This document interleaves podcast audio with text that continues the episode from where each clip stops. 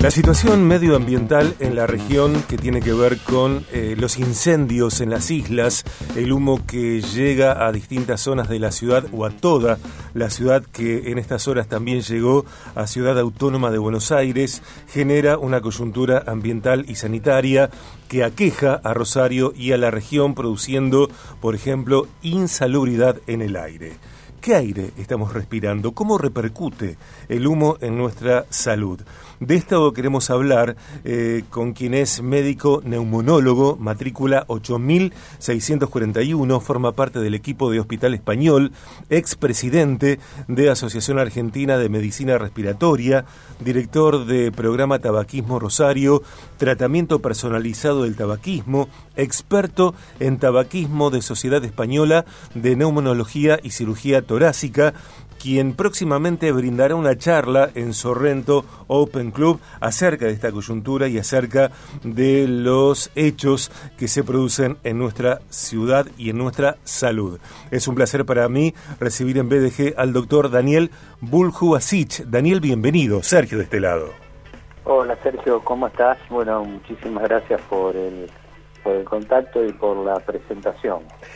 Y gracias también vamos a, decirle a Sebastián Álvarez, al licenciado Sebastián, Álvarez, director de deportes de Sorrento Open Club, porque gracias a él y al SOC es que tenemos la posibilidad de charlar con vos en este momento en el programa, Daniel. Y Comencemos. Eh, ecocidio en las zonas de, las islas, en la región, generando múltiples y graves consecuencias, entre ellas la mala calidad del aire que actualmente estamos respirando. Y la pregunta va allí. ¿Qué aire estamos respirando en estos días, en estas semanas, en estos meses? Bueno, si querés nos remontamos un poquitito más atrás. ¿Qué aire deberíamos respirar? ¿Para qué estamos hechos?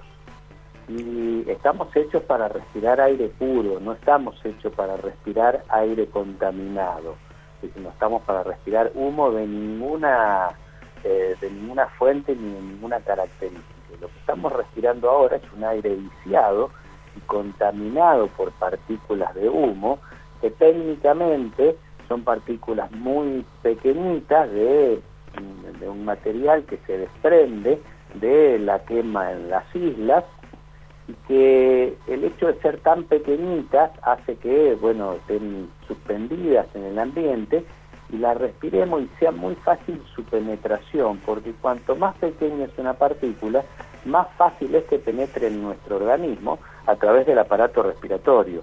O sea que la calidad del aire que estamos respirando está muy, pero muy lejos de lo que deberíamos respirar. Y eso sin duda va a traer problemas para nuestra salud. y, entiendo por lo que describís que esas partículas nocivas, dañinas, además de respirarlas, pueden quedar adheridas a, elementos de uso cotidiano porque en algún momento necesitamos airear nuestras casas, nuestros departamentos en donde vivamos y, esas partículas también ingresan y también se depositan y se adhieren a, telas, a tapizados, a aquello que usamos en nuestros hogares. Sí, y, queda dentro de nuestros hogares más tiempo del que sería prudente. Y además, este, como te decía, son tan pequeñas que no solamente afectan el aparato respiratorio, sino que en el organismo penetran a tal profundidad que llegan a tomar contacto con la sangre y se vehiculizan a través de la sangre, es decir, circulan en nuestra sangre. No es que solamente las aspiramos y quedan en nuestro aparato respiratorio circulan por nuestra sangre y van a cada rincón de nuestro organismo, lo cual agrava aún más la situación.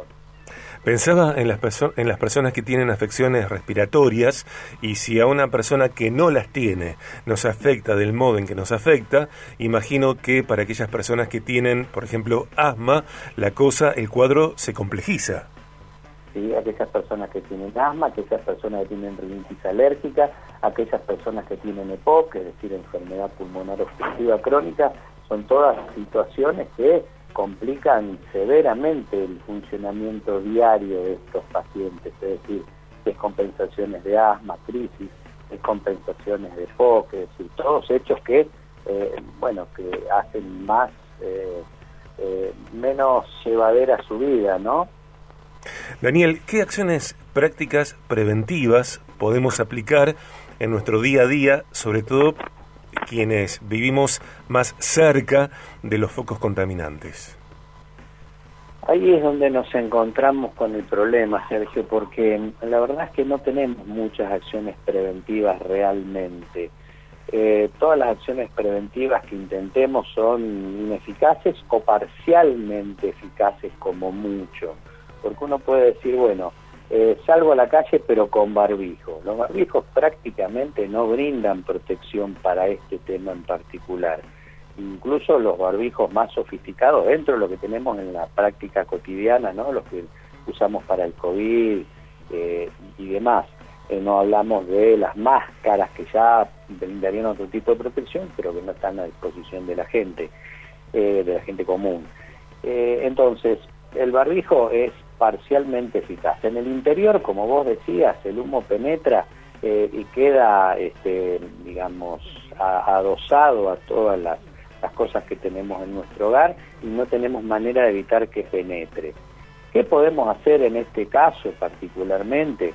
Bueno, si ya tenemos una contaminación por humo ambiental, evitar otras contaminaciones, por ejemplo, no fumar adentro del hogar para no agregar el humo de tabaco, no calefaccionarnos con un hogar a leña porque estamos sumando este, el, humo que sale de la combustión de la leña, no prender un saumerio porque estamos agregando esto, es decir, otro contaminante, no prender un número de velas, hay gente que le, le gusta tener velas prendidas y demás porque consumen el oxígeno.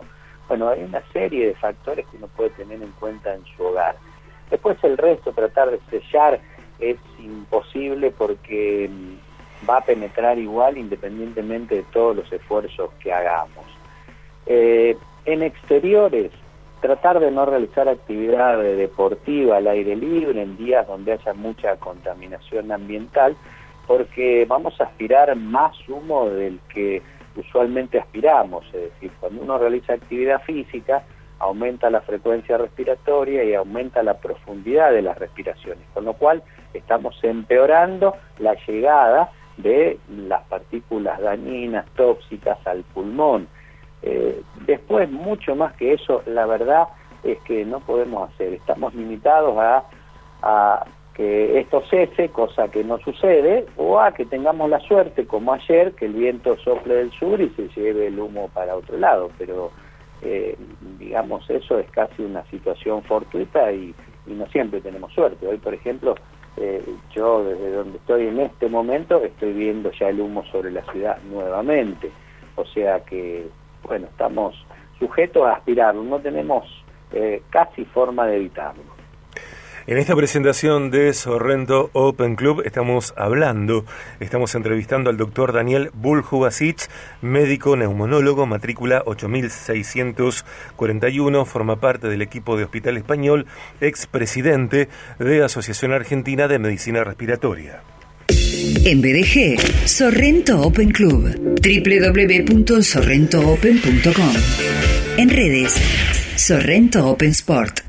Daniel, próximamente vas a brindar una charla allí en Sorrento Open Club acerca de estas temáticas que estamos tratando y qué difícil, qué dificultad para Sorrento Open Club y para la cantidad de clubes que están allí ubicados en esa zona eh, ribereña de Rosario, esto de evitar eh, actividades deportivas al aire libre, por, sobre todo en días cuando el humo es mayor, porque atenta contra la razón de ser de estas instituciones.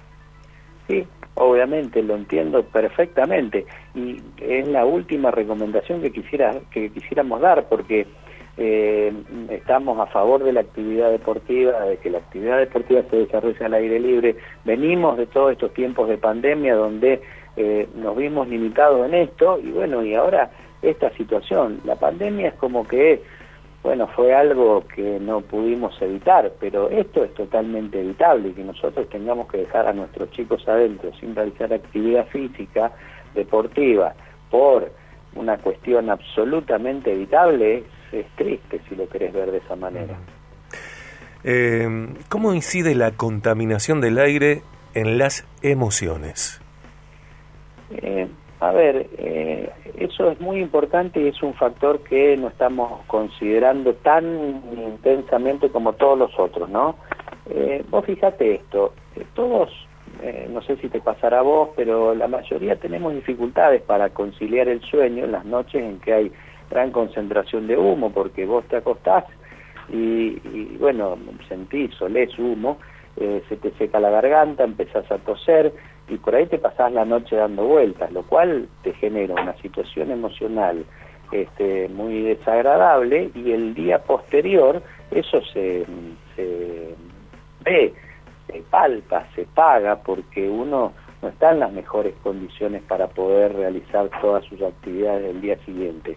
Y aparte es eh, lo inexorable, es decir, vos sabés que hoy va a haber humo y que mañana va a haber humo y que pasado, si no tenemos la suerte de que llueva o cambie el viento, vamos a volver a tener humo. y, vos sabés que cuando salen y nos dicen que se van a ocupar de este problema, eh, nadie se va a ocupar realmente de este problema. Eh, la inexorabilidad de esto es, una, es un hecho preocupante y que te deprime porque pues sí, bueno, ¿qué tengo que hacer? Acostumbrarme a convivir con esto y a pagar las consecuencias. Y las consecuencias que van a tener desde nuestra salud emocional y física son impredecibles. Es decir, no sabemos qué es lo que va a pasar y qué es lo que vamos a ver dentro de 10 años, porque en general hay circunstancias, eh, sobre todo lo que tenga que ver con la contaminación ambiental, donde los daños no son instantáneos, es decir, los daños más severos hablo, ¿no? Es decir, ahora ya estamos viendo las crisis de asma y todo lo demás, pero los daños más severos los vamos a ver con el paso del tiempo. Y, eso es algo que me tiene preocupado porque no sé con qué nos vamos a encontrar. ¿Qué va a pasar con un chico que hoy tiene 3, 4, 5 años eh, dentro de 5, 6 años si esto no se resuelve? Van a haber aspirado humo en forma casi continua, lo cual es absolutamente perjudicial para su salud, para el desarrollo de sus pulmones, para, bueno, para un sinnúmero de cosas. Entonces, es absolutamente preocupante lo de ahora y es absolutamente preocupante lo que viene. Daniel, te agradezco mucho esta entrevista aquí en Viaje de Gracia. Oportunamente difundiremos la charla que tendrás en Sorrento Open Club, eh, contenido de valor el tuyo, me parece, y seguramente volveremos a, consultarte eh, en las próximas semanas. Te dejo un gran abrazo. No, gracias a vos, Sergio, por, por permitirme llegar a la gente con, con este mensaje y ojalá que el mensaje lo escuche la gente común pero también lo escuche alguien que tenga poder de decisión sobre esto y en algún momento entre poniendo un poquito, un granito de arena cada uno, logremos conseguir cambiar el rumbo de esta situación. Por eso vamos. Gran abrazo. Gracias, Daniel. otro para ustedes. Hasta luego. En esta presentación de Sorrento Open Club entrevistamos al doctor Daniel Buljubasic, médico neumonólogo, matrícula 8641, forma parte del equipo de Hospital Español, ex presidente de Asociación Argentina de Medicina Respiratoria, director del programa Tabaquismo Rosario, experto en tabaquismo de Sociedad Española de Neumonología y Cirugía Torácica. Próximamente brindará una charla en Sorrento Open Club acerca de la coyuntura ambiental y sanitaria que aqueja a la ciudad y la región para contar qué podemos hacer tal cual lo expresó en esta entrevista. Muchas gracias a Sebastián Álvarez, eh, manager de Sorrento Open Club, por la gestión para esta entrevista.